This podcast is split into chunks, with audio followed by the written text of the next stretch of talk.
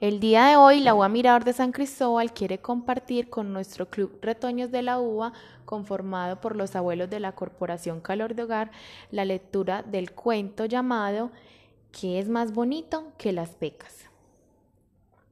Una anciana y su nieto, con la cara salpicada de brillantes pecas, decidieron pasar el día en el zoológico. Muchos niños esperaban en fila para que un artista local les pintara las mejillas y las decorara con patas de tigre.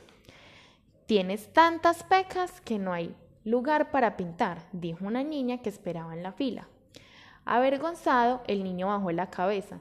Su abuela se arrodilló a su lado y le dijo, Me encantan tus pecas. Cuando era una niña siempre quise tener pecas, dijo, mientras pasaba el dedo por la mejilla del niño.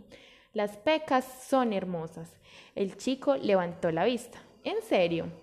Por supuesto, dijo la abuela, a que no se te ocurra nombrar una cosa más bonita que las pecas. El niño pensó por un momento, miró intensamente a la cara de su abuela y susurró suavemente, arrugas. Colorín colorado, este cuento se ha acabado. Quiero que me cuenten entonces qué es más bonito que las pecas para ustedes en esta etapa de la vida tan bonita, llena de tantas experiencias por compartir. Espero verlos pronto y nos encontramos nuevamente con otra lectura por este mismo medio. Un abrazo, recuerden que es de parte de la UA Mirador de San Cristóbal.